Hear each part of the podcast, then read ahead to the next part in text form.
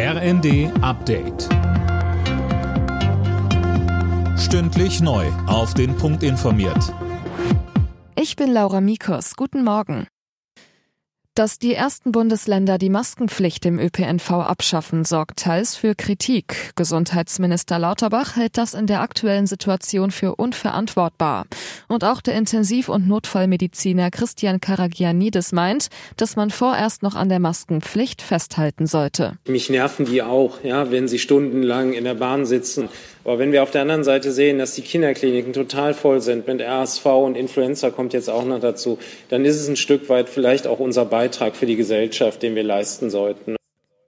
In Bayern fällt die Corona-Regelung am Samstag, in Sachsen-Anhalt bereits morgen. Die sechs Westbalkanländer sollen so schnell wie möglich in die EU aufgenommen werden. Das haben die EU-Staaten bei ihrem Gipfel in Tirana bekräftigt.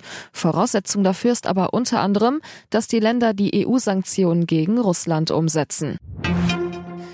Wenn das Handy morgen Alarm schlägt, nicht wundern, das ist ein Probealarm. Damit soll getestet werden, ob das neue System Cell Broadcast funktioniert.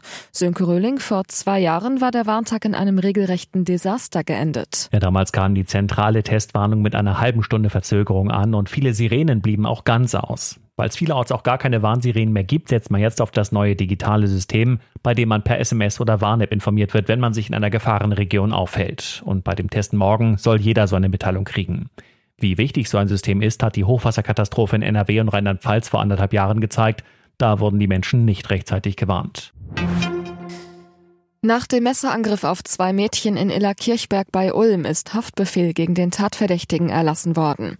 Dem Mann wird Mord und versuchter Mord vorgeworfen. Er soll eine 14-Jährige getötet und ein weiteres Mädchen schwer verletzt haben. Das Motiv ist noch unklar.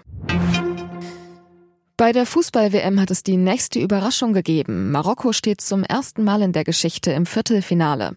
Die Nordafrikaner setzten sich im Elfmeterschießen gegen Spanien durch. Außerdem eine Runde weiter ist Portugal nach einem 6 zu 1 gegen die Schweiz. Alle Nachrichten auf rnd.de